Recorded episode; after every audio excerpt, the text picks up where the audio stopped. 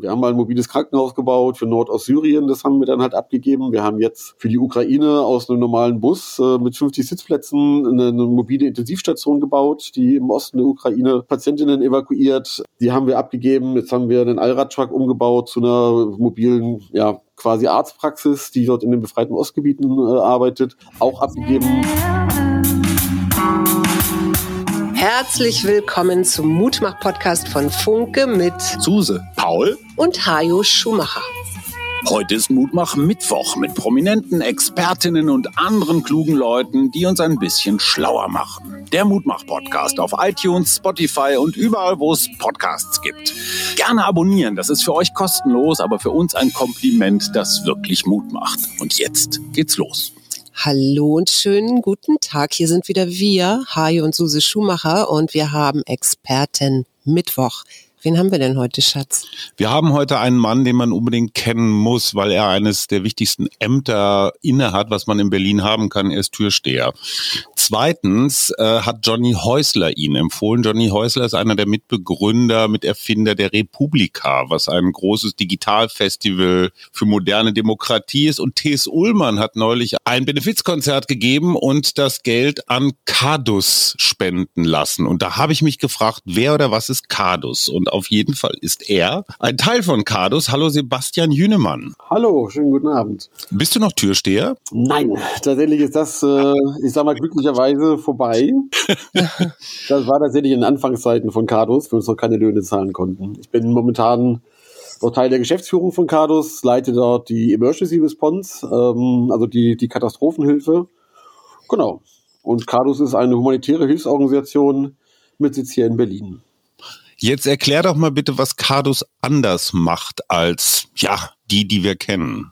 Mm, wo fange ich da an? Ich glaube, das eine ist, dass wir von der Entstehungsgeschichte her so die Idee hatten, eine NGO zu sein oder eine Hilfsorganisation, die den, den Quereinstieg ermöglicht. Ähm, also tatsächlich für Leute, die nicht jetzt schon von der Jugend an beim Roten Kreuz gewesen sind oder so, sondern teilweise in anderen Bereichen gearbeitet haben, wo wir auch herkamen, so aus der Musik- und Clubkultur zum Beispiel. Was sich daraus entwickelt hat, ist tatsächlich, dass wir eine der ganz wenigen Hilfsorganisationen sind, äh, die auch bereit sind, in Kriegs- und Krisengebiete zu gehen äh, wie jetzt zum Beispiel in die Ukraine oder auch schon länger in Nordostsyrien äh, oder auch im Nordirak waren wir schon im Einsatz. Äh, das machen halt die meisten Hilfsorganisationen aus äh, diversen Gründen tatsächlich nicht. Wie kommt man von der Tür von Möbel Olfe dazu, eine Hilfsorganisation zu gründen? Das klingt jetzt nicht wie so ein ganz gerader Weg. Ich würde es genau andersrum sagen. Wie kommt man davon, eine Hilfsorganisation zu gründen, die Tür von der Olfe, so rum würde wie ein Schuh raus. ich, äh, ich bin eigentlich äh, von, vom Erststudium her Biologe, habe später was im psychologischen Bereich studiert und bin sehr lange Rettungsdienst gefahren. Und als ich die Organisation mit Freunden und Freundinnen gegründet habe, brauchte ich quasi einfach einen Job, den ich nachts machen konnte in Berlin. Und so schräg wie es klingt, ähm, die Türsteherei wurde besser bezahlt als Rettungsdienst. Und so bin ich an der Tür gelandet. Jetzt hast du eben schon gesagt, ihr seid auch in Einsätzen im Nordirak gewesen und in Nordsyrien und ihr habt da auch Büros. Das fand ich jetzt besonders spannend. Äh, wie kommst du zu den Leuten, die dort vor Ort irgendwelche Dinge machen oder organisieren wahrscheinlich, ne? Ja, ist halt so, natürlich haben wir, wenn man das so sagen möchte, haben wir überall in den Ländern, wo wir im Einsatz sind, haben wir auch administrative Strukturen. Und ähm, da gibt es zwei unterschiedliche Wege. In Nordostsyrien haben wir halt ähm, dann viel auch mit lokalem Personal gearbeitet. Da hat sich auch über die Zeit ähm, ein großer Mitarbeiterinnenstamm entwickelt, ähm, wie kommt man zu den Leuten? Ja, durch die alltägliche Arbeit, die man da macht. Und zum Teil ist es wie jetzt in der Ukraine zum Beispiel auch Leute, die wir entsendet haben von hier. Ne? Also so als allererstes in der Katastrophenhilfe sind es natürlich immer Menschen, die von hier aus dorthin gehen und äh, diese administrativen Dinge auch machen, neben der medizinischen Hilfe und der technischen Hilfe. Und je länger man dann in so einem Gebiet halt ist, desto mehr entwickelt sich natürlich auch, dass man Kontakte knüpft zur lokalen Bevölkerung, zu anderen Partnerinnenorganisationen, von da dann auch zum Teil halt zusammenarbeitet oder halt Leute findet, die mit einem selber zusammenarbeiten. Jetzt möchte ich nochmal in die Zeit kommen, wo ihr euch gegründet habt, weil das ist ja auch ein bisschen besonders. Da sind ja auch Menschen mit in der Gründung, glaube ich, gewesen, die beim Fusion Festival, was hier eins der größten, längsten, ältesten Festivals ist, mitgearbeitet haben. Wie, wie geht da dieser Sprung jetzt in eine Hilfsorganisation? Ähm, auch der Sprung ist eigentlich gar nicht so ungewöhnlich, wenn man sich mal überlegt, was so ein Festival tatsächlich ist. So ein Festival ist ja eigentlich eine Stadt, die in ganz kurzer Zeit irgendwo auf der grünen Wiese aufgebaut wird, ähm, dann für zigtausend Leute ja nicht nur Musik und Veranstaltung bietet, sondern ja auch Sanitäranlagen, äh, Lebensmittelversorgung, es gibt Strom auf dem Gelände. So, tatsächlich war diese Gründungsidee auch so ein bisschen, die kam halt daher. Ich habe halt vorher schon in der Katastrophenhilfe gearbeitet und war davon überrascht, dass ich das Arbeiten auf so Festivals zum Teil als viel effektiver und auch innovativer empfunden habe und dachte immer, das sind doch eigentlich die Leute, mit denen man in Katastrophengebieten noch sehr viel schneller schneller und sehr viel effektiver Dinge reißen kann. Und da machst du einen Punkt, weil ihr baut ja ganz viele Sachen selbst. Also eine mobile Krankenstation deutlich günstiger, als wenn man sowas, naja, kann man das überhaupt von der Stange kaufen? Also eure Leute bauen einfach so Hilfsmobile. Ja, natürlich kann man eigentlich fast alles kaufen von der Stange, was man möchte. Ne? Also das ist halt, wenn du, wenn du genügend Geld hast, äh, dann kannst du mal finden, die das baut. Unser Ansatz war halt immer genau da zu sagen, äh, dass halt die Gelder, die, die müssen ja erstmal irgendwo herkommen, gerade aus Spenden das zu finanzieren, ist halt schwierig. Und unser Ansatz ist vor allem auch zu sagen, wenn man das selber bauen kann, dann kann man es ja auch so bauen, dass andere es nachbauen können. Weil wir sind ganz große Verfechterinnen der Open Source ähm, Politik. Also alles, was wir sozusagen entwickeln, entwickeln wir auch so offen, dass wir es ähm, allen zur Verfügung stellen, dass die es halt quasi selber nachbauen können. Das war so ein bisschen die, die Idee dahinter, weil einmalig was im sogenannten globalen Norden zu kaufen und es dann in Katastropheneinsatz zu bringen, ist ja einfach nicht wirklich nachhaltig. Was ist so euer Flaggschiff? Also wo würdest du sagen, da ist am meisten Grips und, und Pfiff und Innovationsgeist drin? Ich glaube, sowas haben wir tatsächlich gar nicht. Also Flaggschiff würde ja auch, glaube ich, so ein bisschen bedeuten, ne, das ist so das eine Projekt, wo man halt auch dran hängt und behält. Bei uns gehört schon immer dazu, wenn wir so Dinge bauen, dass wir uns halt Partnerorganisationen suchen on ground, die das Ganze dann halt übernehmen oder denen wir das übergeben. Wir haben mal ein mobiles Krankenhaus gebaut für Nordostsyrien, das haben wir dann halt abgegeben. Wir haben jetzt für die Ukraine aus einem normalen Bus äh, mit 50 Sitzplätzen eine, eine, mobile Intensivstation gebaut, die im Osten der Ukraine Patientinnen evakuiert. Ähm, die haben wir abgegeben. Jetzt haben wir einen Allradtruck umgebaut zu einer mobilen, ja, quasi Arztpraxis, die dort in den befreiten Ostgebieten äh, arbeitet, auch abgegeben. Deswegen glaube ich, bei jedem Projekt steckt viel Herz drin und viel Liebe. Ähm, aber auch schon von Beginn der Planung an steckt schon drin, dass wir das Ganze nicht für uns machen, sondern halt abgeben an eine lokale Partnerin, wenn wir es selber nicht dauerhaft betreiben können. Und kannst du uns da mal eine Idee geben, was die Kosten angeht? Also wenn ihr das selber baut oder wenn ihr es irgendwo bei einem Spezialhersteller kaufen würdet? Ja, das kann man bei dem Bus zum Beispiel ähm, ganz, ganz, ganz, ganz gut benennen. Der Bus hat äh, in der Anschaffung äh, knapp 10.000 gekostet. Der Umbau hat dann ich würde sagen, was wie 25.000 äh, gekostet. Also tatsächlich, ne? Also Strom neu verlegen, Wasser, Abwasser in den Bus rein, etc. etc. Hm. Dann ist der ohne Equipment, also nicht die Beatmungsgeräte, ne, das, das ist ja nichts, was wir selber bauen, dann ist der ohne Equipment also deutlich unter 50.000 und äh, der norwegische Staat hat solche Busse äh, auch für die Ukraine gebaut, aber halt industriell gefertigt. Die sind ähm, fast im mittleren äh, sechsstelligen Bereich. Also dann fast das Zehnfache so ungefähr in die Richtung geht das definitiv. Ja. Das heißt, Kreativität ist bei euch auf jeden Fall gefordert. Und was ich ja auch interessant finde, ihr arbeitet ja auch mit äh, Forschung und Wissenschaft zusammen. Also ich habe gelesen, ähm, dass es einen Studenten gab, der für seine Bachelorarbeit einen mobilen Ofen entwickelt hat, wo man eben hoch, ähm, wie sagt man, Temperatur, mit hoher Temperatur infektiöses Material verbrennen kann. Mhm. Live-Sensoren macht, habt ihr auch irgendwie gebaut. Also ich finde das erstmal grundsätzlich toll. Wo habt ihr da eure Ideen her? Weil ich meine, ihr müsst ja irgendwie auch sehen, dass es diesen Bedarf überhaupt gibt, oder? Ja, das lässt sich tatsächlich so einfach über einen kann man immer gar nicht scheren. Tatsächlich, ich glaube, das sind so zwei Punkte. Der eine Punkt ist natürlich, dass Forschung und Entwicklung für uns auch immer bedeutet, so ein bisschen, sag ich, Meinungsbildenden mal da, dahin zu zeigen, wo so Missstände bestehen. Zum Beispiel äh, ne, der Live-Sensor das ist ja ein Bausatz, der den EKG ableiten kann, äh, die Körpertemperatur messen kann, die Sauerstoffsättigung des Blutes messen kann und als Bausatz äh, so als Zielrichtung, glaube ich, unter 100 Euro gekostet hat. Damit wollten wir mehr oder weniger auch zeigen, das ist eine Technik, die zum Teil Jahrzehnte äh, alt ist. Das EKG ist schon über 100 Jahre alt, dass die Geräte so teuer sind, dass in vielen Gebieten der Welt quasi diese Geräte gar nicht leistbar sind für Krankenhäuser das ist halt eher wirtschaftlich gewollt. Ne? Da haben wir zum Beispiel Geräte gebaut, die wir selber gar nicht in den Einsatz bringen, weil natürlich ein, ein Gerät, das vom Hersteller kommt und mehrfach getüft ist, da ging es eher darum zu zeigen, schaut mal, das geht so einfach und kann so günstig sein. Wieso muss so ein Gerät zigtausend Euro? Ne? Also wo könnte man da auch noch so nachbessern, ohne dass wir jetzt ganz naiv natürlich ist uns klar, dass auch ne, eine, eine industrielle Fertigung und halt genau natürlich auch diese TÜV-zertifizierte Fertigung nochmal anderen Aufwand bedeutet. Aber das ist so der eine Part von Forschung und Entwicklung. Und das andere tatsächlich mit dem Ofen, das sind Lücken, die einfach existent sind. Und man sagt, ein mobiler Ofen, der halt auf so hohe Temperaturen verbrennen kann, wer braucht sowas schon? Und wenn du halt weltweit für die Katastrophenhilfe vielleicht mal 500 bräuchtest, dann entwickelt sowas natürlich ähm, aus wirtschaftlichen Gründen keiner. Und deswegen haben wir gesagt, gut, das ist doch ein wunderbares Beispiel, das kann man doch wirklich tatsächlich Studierenden an die Hand geben. Und da sind schon ganz tolle Projekte entstanden, wo man natürlich dann auch sehen muss, ne, ob das quasi durchstartet und äh, andere Leute das Open Source nachbauen oder nicht. Aber das ist dann für mhm. uns eher tatsächlich die Lösung für den Einsatz auch, dass wir gesagt haben, wir wollen da was, was Vernünftiges haben, was tatsächlich auch die Richtlinien, die Hygienerichtlinien halt erfüllt. Aufgrund des Ukraine-Kriegs, jetzt aber auch wegen des Erdbebens in der Türkei und in Teilen von Syrien, fragen sich ja ganz viele Menschen, überall sind Spenden Aufrufe und welcher ist jetzt der richtige. Ich höre so ein bisschen bei eurem Ansatz heraus, ihr seid auch ein Gegenentwurf zur, ich nenne es mal böse Spendenindustrie. Ist das so ein Gedanke, der euch treibt?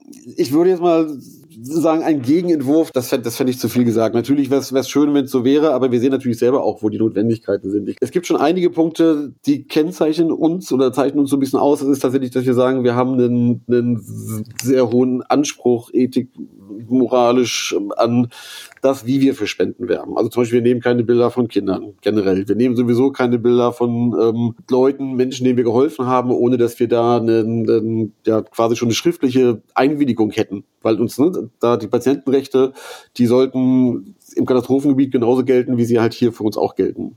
Das macht natürlich Spendenwerbung schon mal zum Teil ganz schön schwer. Das merken wir dann auch. Dann haben wir schon auch Dinge, dass wir Dinge machen, wie zum Beispiel, dass wir äh, bei Spendenplattformen, ähm, wenn wir Projekte angesetzt haben, immer Projekte für die Operation an sich, also für den Einsatz an sich aufgesetzt haben und tatsächlich direkt dazu ein eigenes Spendenprojekt für die Hintergrund, für diese Administrationskosten, die wir natürlich auch haben. Und damit, dass wir das so transparent angegangen haben und gesagt haben, ihr könnt genau entscheiden, und zwar, wenn ihr die Arbeit wichtig findet, die wir machen, dann vertraut uns, wenn ihr das ne, auf dieses Projekt gebt, wo die Administrationskosten mit drin sind, dann werden wir jeden Überschuss natürlich auch direkt ins Operationale stecken. Wir sind hier transparent, wir brauchen auch Geld für Miete von Büros hier und für mhm. Löhne von Menschen, die halt im Endeffekt die Projektabrechnung machen etc.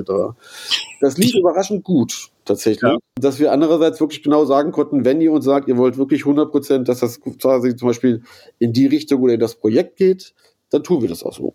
Ich frage aus einem bestimmten Grund. Ich hatte vor ein paar Jahren, vor drei, vier Jahren mit der DLRG, also der Deutschen Lebensrettungsgesellschaft, die halt so Menschen aus dem Wasser ziehen, meistens hier in deutschen Gewässern, eine, eine Auseinandersetzung, weil die schickten mir nicht nur einen ganz normalen Battlebrief und zwar die ja normalerweise dann auch mit Kinderbildern oder Dramabildern oder am besten noch so kleinen Bastelarbeiten von Kindern. Und dann guckt einen Ulrich Wickert noch ganz, ganz ernsthaft an. Diese DLRG-Werbeaktion bestand daraus, dass man mir so eine ja, so eine lumpige Badetasche in Plastik und noch so einen komischen aufblasbaren Ball zuschickte, den ich aber nie bestellt habe. Und ich habe das völlig empört zurückgeschickt und habe gesagt, ey Leute, steckt doch bitte das Geld in die Hilfe und nicht in die Bettelei. Und ja. da hat mir dann einer der Verantwortlichen gesagt, ja, das würden sie gerne, aber diese Battlebriefe funktionieren halt. Also je aufwendiger die sind, je bunter, je mehr große Kinderaugen, desto mehr Spenden. Ja. Darauf verzichtet ihr jetzt quasi freiwillig. Ja, also es ist natürlich schon so, dass wir auch versuchen, Mailing-Aktionen, zum Beispiel, wer uns schon mal gespendet hat, und ne, bei uns halt Kontaktdaten hinterlassen hat, da versuchen wir natürlich auch regelmäßig Update-Mails zu schreiben etc. Aber genau sowas, ne, wie irgendwelche kleinen Items zu schicken oder so ungefragt, ja, sowas machen wir natürlich nicht zeigt sich natürlich auch dadurch, wie dann der Erfolg des Spendensammelns ist. Es fällt uns wirklich sehr, sehr schwer, freie Spenden zu akquirieren tatsächlich. Deswegen, ich würde dir wahrscheinlich zustimmen können. Ich kann mir sehr gut vorstellen, dass das funktioniert. Du hast ja eben auch schon erzählt, wie ihr so Busse ausbaut, unter anderem für die Ostukraine. Wenn so ein Bus fertig ist, was sind dann die nächsten Schritte, sodass der am Ende auch irgendwie in der Ostukraine fährt? Also wissen die überhaupt von euch? Können die euch anfordern oder fahrt ihr auf gut Glück los? Nee, also auf gut Glück. Also es gibt schon so immer am Beginn einer Katastrophe oder eines Einsatzes steht natürlich entweder, dass halt ähm, der Staat, wo die Katastrophe passiert, sehr konkret Hilfe anfordert. Ne, das wäre jetzt zum Beispiel bei dem Erdbeben in der Türkei und in Syrien der Fall gewesen. Mhm. Da sagen beide Staaten, wir brauchen Hilfe und wenn wir dann darauf reagieren würden, wir sind ja über die WHO auch als Emergency Medical Team ähm, organisiert, wo wir in der Klassifizierung sind gerade, dann würden wir quasi dorthin und würden direkt angegliedert werden. In der Ukraine haben wir das anders gemacht, ähm, mit dem sogenannten Assessment. Das ähm, kann man auch immer so machen, dass man bilateral natürlich sagt, da ist jetzt was passiert oder da ist eine Katastrophe im Gange. Äh, dann geht man mit dem kleinen Team dorthin, knüpft Kontakte vor Ort und schaut natürlich, wie sinnvoll Hilfe geleistet werden kann. Wir sind schon seit März letzten Jahres in der Ukraine, haben halt am Anfang äh, Schwerverletzte von Lviv nach Polen gebracht, nach Tschechow und hatten von daher einfach diesen Bedarf gesehen, dass wir immer gesehen haben, okay, ne, da fahren dann halt vier Ambulanzen mit vier Patienten, ist auch viermal Personal für die Ambulanzen. Wir hatten da gedacht, okay, da diese Masse an Patienten und Patientinnen ja dauerhaft quasi durch den Kriegszustand immer wieder reproduziert wird, würde halt sowas wie dieser Bus Sinn machen. Und so ist das Projekt dann quasi entstanden. Den Bus haben wir ja auch ähm, zum großen Teil gar nicht in Deutschland ausgebaut, sondern in der Ukraine selbst mit lokalen Partnerinnen. Und dann halt tatsächlich halt in den Osten gebracht, nach Dnipro, wo wir auch vorher schon Kontakte hatten zum lokalen Rettungsdienst und den Bus jetzt quasi peu à peu übergeben. Also ummelden, ja, ukrainische Kennzeichen, aber immer noch den gemeinsam betreiben, um halt auch quasi die Handhabung und die medizinischen Geräte und so weiter und so weiter, dass tatsächlich halt alles ähm, richtig sinnvoll übergeben ist. Du bist ja auch Rettungssanitäter. Ist das mit so ein Grund, warum du dich jetzt genau für das engagierst? Würde ich für mich persönlich schon sagen, ja. Also ich über den Rettungsdienst, bin halt also 97 angefangen im Zivildienst. Das hat mich nie ganz, ganz losgelassen. Also ich habe da ja auch immer mit äh, festangestellt gearbeitet in dem Studium. Und da ist das für mich auch tatsächlich die Liebe zu dem Beruf und zu diesem Gebiet. Rettungssanitäter stellt man sich ja immer so vor hier auf der Straße, wenn der, wenn der Krankenwagen vorbeifährt. Wie bist du denn in Krisengebiete gekommen? Weil das ist ja doch ein bisschen ungewöhnlich, oder? Neukölln ist eine Vorbereitung. Tatsächlich war es meine erste Katastrophe, klingt jetzt auch so blöd, war fast zufällig. Da war ich einfach äh, geplant für so einen Studienaustausch in Nicaragua kurz nach dem, äh, nach dem Hurricane Mitch 99. Da ist man ja wirklich einfach ganz eine Woche nach dem, nach dem Taifun äh, ging der Flug. Ich hatte überlegt, ob ich den cancel und hatte dann aber tatsächlich über Kontakte vor Ort auch gehört, dass hier der helfende Hand, die medizinische Ausbildung hat, ähm, gern gesehen ist. Und habe da halt gesehen, wie, ja, wie, wie tatsächlich, also wie, wie diese Arbeit tatsächlich erfüllend auch sein kann oder wie viel, wie viel die mir auch gegeben hat. Und danach war das schon so, wenn halt irgendwo eine Katastrophe ist, äh, weltweit, dann entsenden ja Organisationen ihre Teams. Das heißt, immer bin ich halt über verschiedene Arbeitgeber, Arbeitgeberinnen auch schon bei anderen Katastrophen gewesen, bis ich halt äh, quasi mit verschiedenen Freunden und Freundinnen Kardus gegründet habe. Und dann, ähm, ihr, ihr nennt euch ja medizinische Not oder ihr sagt ja medizinische Nothilfe besser machen. Wo hast du da Bedarf gesehen bei deiner Arbeit im Ausland? Also besser machen, haben wir das als Slogan tatsächlich? Also natürlich geht's halt für uns darum, also jetzt muss ich gerade wirklich überlegen, wo wir diesen Slogan so verwenden tatsächlich. Geht's halt schon darum, dass wir im Endeffekt halt eher sagen, wir, wir wollen dieses ganze Gebiet und die Katastrophenhilfe natürlich versuchen neu zu denken. Und neu zu denken bedeutet für uns vor allem, dass wir nicht irgendwo hingehen wollen, ähm, zwei Wochen halt helfen, solange die Medien auch da sind äh, und dann gehen und quasi kein, keine Veränderung hinterlassen haben. Bedeutet für uns zum Beispiel bei medizinischer Hilfe, dass es immer darum geht, auch den, den, den Wissens- und Erfahrungsaustausch zu suchen mit, mit lokalen Partnerinnen, ne? dass wir immer halt auch Ausbildungsprojekte eigentlich mit, mit einbinden in das Ganze, dass wir, wie gesagt, versuchen, Open Source Verbesserungen herbeizuführen, ne? wie, wie zum Beispiel dieses äh, mobile Krankenhaus, das wir gebaut haben, dann wirklich zu sagen, ey, guck mal, so und so günstig kann man das tatsächlich halt machen und zu versuchen, andere zu animieren, äh, das dementsprechend nachzumachen und ähm, diese Konzepte, wenn die dann erfolgreich im Feld gewesen sind, äh, auch umzusetzen, um tatsächlich halt diese Ressourcen, die ja weiter verteilbar wären, auch wirklich halt äh, anderen zugänglich zu machen. Wie gesagt, so ein Bus für eine halbe Million kann sich halt, ne, auch gerade kurzfristig nach einer Katastrophe halt tatsächlich die meisten Staaten, äh, wo Katastrophen passieren, einfach nicht leisten. Das hört sich so an, als ob du etwas sehr Sinnstiftendes machst. Hast du das schon immer angepeilt oder hast du gedacht, das wird irgendwann mal meins sein? Das kann ich gar nicht so richtig. Also tatsächlich, also ich muss wirklich sagen, dass mich dieser Bereich natürlich, wenn man, ich glaube, wenn man halt in dem Bereich Rettungsdienst oder auch Katastrophenhilfe gearbeitet hat, es lässt einen oft halt nicht los, ne? zu sehen, wie wir hier leben, leben können, in welchem Überfluss tatsächlich auch, ne? gerade wenn halt das Geschrei von, von, von Rechtspopulisten wieder groß wird, ne? dass die nächsten Leute kommen, die, die hierher fliehen. Wenn man sich mal anschaut oder, oder weiß, warum die auch fliehen oder wie auch tatsächlich die Zustände irgendwie sein können, dann lässt einen das nicht so richtig so richtig wieder los. Aber deswegen, es war nicht, es war jetzt nicht ein Kindheitstraum oder so, dass ich gesagt hätte, da in die Richtung will ich auf jeden Fall. Das nicht. Seid ihr politisch ich, ich frage deswegen, weil ihr ja auch viel in Syrien, gerade im Nordosten unterwegs seid ja, äh, ein, ein Gebiet, was äh, überwiegend von Kurden besiedelt ist. Und da kommt ihr natürlich wahnsinnig schnell zwischen die Fronten. Ne? Da sind die Assads und die Erdogans und, und, und alle möglichen.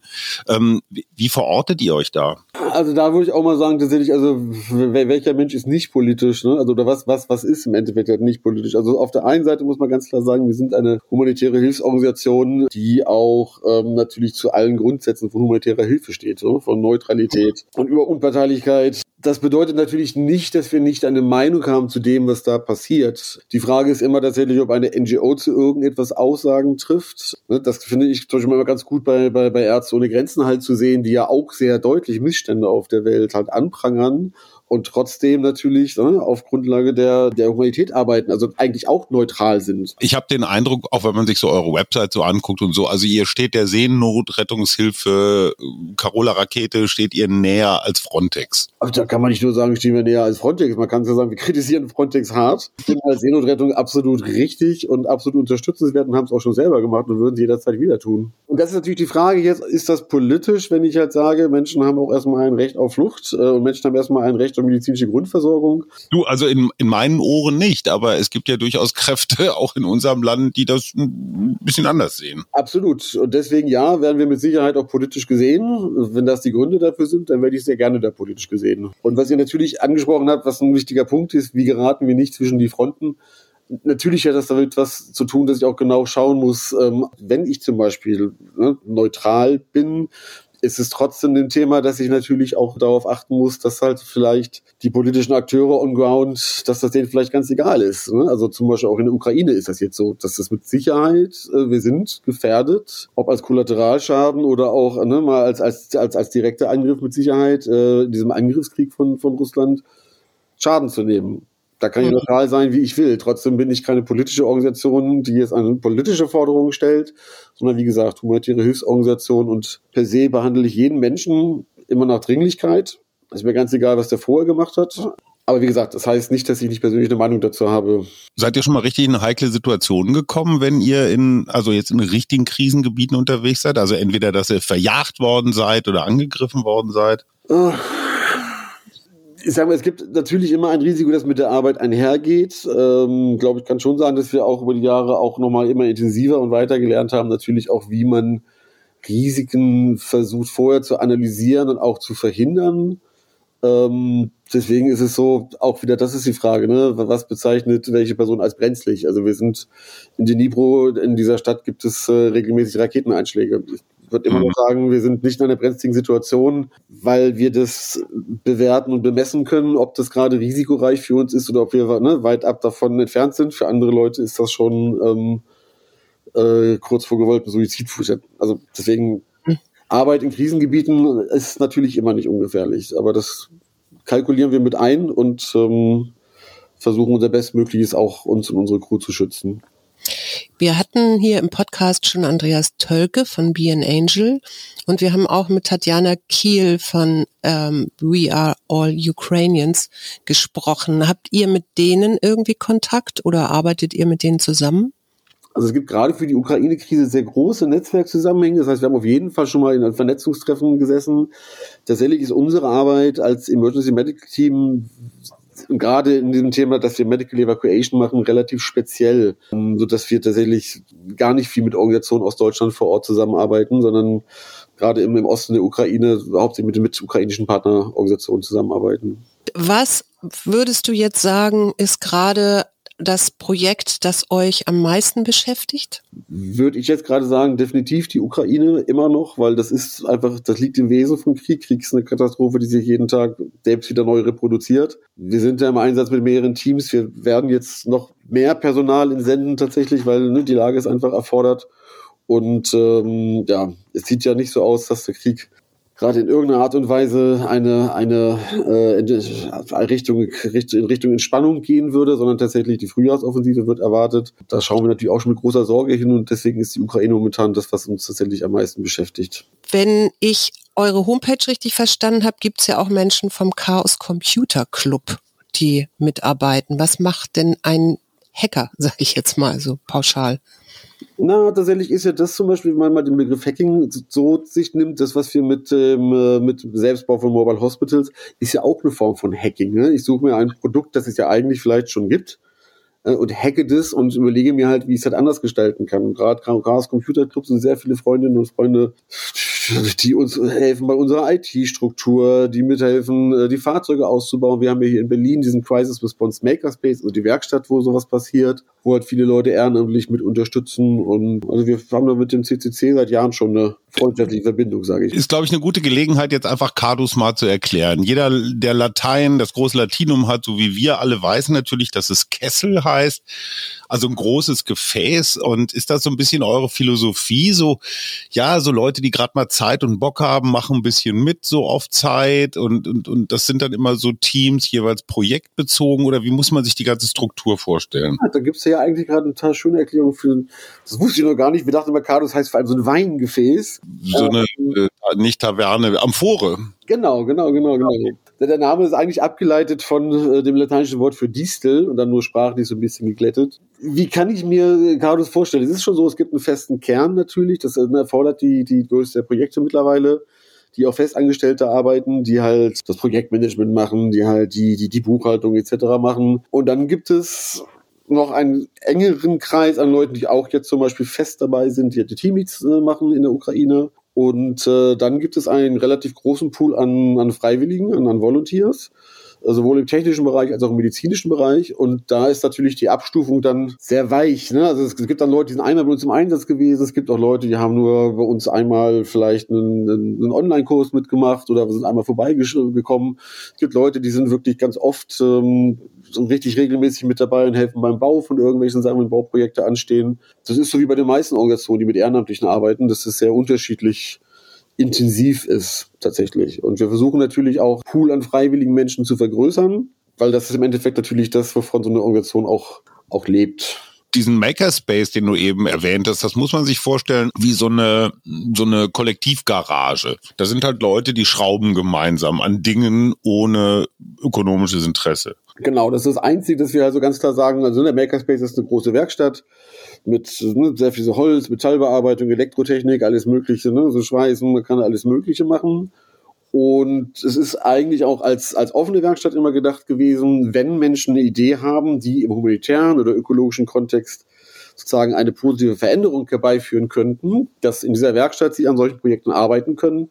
Der Hintergrund war immer, das darf kein kommerzielles Interesse haben. Wir sind also kein, kein mietbarer Makerspace, wo man sich einen Prototypen für seine Firmengründung quasi baut, sondern tatsächlich halt ne, so eine Mischung aus Werkstatt, wo wir unsere Sachen bauen und wirklich tatsächlich auch so Platz für Innovation und Ausprobieren. Wo du gerade Innovation sagst, gibt's irgendwas, wo du sagst, wow, da arbeiten wir gerade an was ganz Neuem, Tollen oder träumst du von irgendwas, was man noch so, naja, hacken könnte? Na, tatsächlich ist es momentan weniger auf der Produktebene, sondern tatsächlich wirklich mehr auf so, dass wir auf so einer Strukturebene vielleicht auch ähm, Dinge hacken. Und zwar tatsächlich ist es halt so eine Frage, wie zum Beispiel, wie kann man wirklich medizinische Hilfe sehr mobil, sehr kleinteilig, sehr ähm, flexibel in solchen Gebieten halt äh, anbieten. Vor allem nicht nur medizinische Hilfe, sondern ähm, das viel größere unbearbeitete Feld ist tatsächlich technische Hilfe und technischer Support. Mhm. Weil da gibt es ne, tatsächlich, wie jetzt nach dem Erdbeben in der Türkei, natürlich dieses Urban Search and Rescue. Ne, das ist etabliert und das gibt es auch schon lange, aber tatsächlich in so Kriegs- und Krisengebiete zu gehen und damit umzugehen, dass da zivile Infrastruktur zerbombt wird und aber diese Katastrophe ja noch nicht vorbei ist. Da gibt es tatsächlich noch ganz, ganz viel an, an Konzepten, die entwickelt werden wollen. Wir hatten jetzt einen mobilen Makerspace äh, in der Ukraine unterwegs über ein Vierteljahr, wo wir dann zusammen mit lokalen Gruppen halt uns irgendwie Probleme rausgesucht haben und versucht haben, da eine Lösung halt mit, mit, mit beizubringen.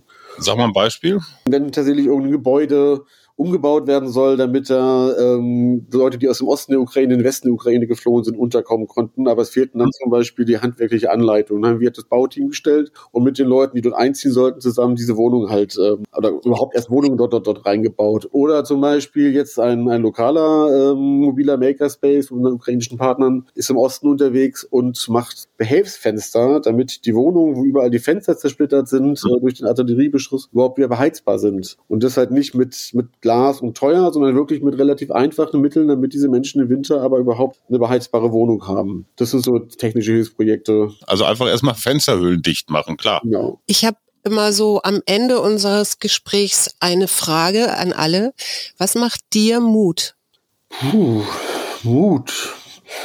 Ich muss, glaube ich, wirklich sagen, die Leute on ground. Also tatsächlich das, was da an Freundschaften entsteht, äh, was man da äh, erlebt an sozialem Austausch und wie tatsächlich Leute in, in, in Umständen, die wesentlich schlimmer sind als alles, was ich bislang jemals aushalten musste, tatsächlich nicht nur weitermachen, sondern mit viel Energie weitermachen das, das gibt Kraft und das gibt auch Mut, glaube ich. Sag mal ganz zum Schluss so unter uns, wenn du mal nicht in, in Nothilfesachen unterwegs bist, äh, auf welchem Festival werden wir dich im Sommer treffen? Ich glaube, dieses Jahr freue ich mich tatsächlich mal auf, auf ein Festival, freies Jahr tatsächlich. Wenn, dann würde ich tatsächlich sagen, auf dem Off the Radar. Und wenn man jetzt unsere Hörerinnen und Hörer spenden möchte für euch, dann geht man am besten auf eure Homepage. Genau, einfach auf der Homepage www.cadus, also c-a-d-u-s.org. Und ähm, da gibt es diverse Möglichkeiten.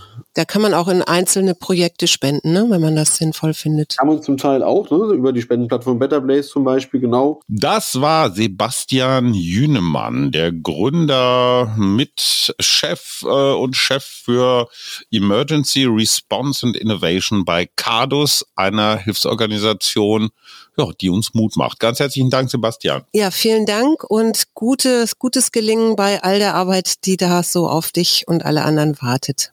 Dankeschön und vielen Dank an euch für den Raum und die Zeit.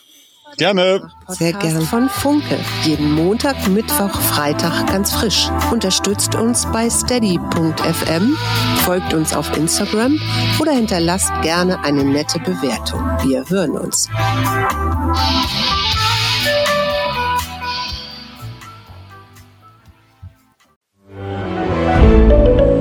Ein Podcast von Funke.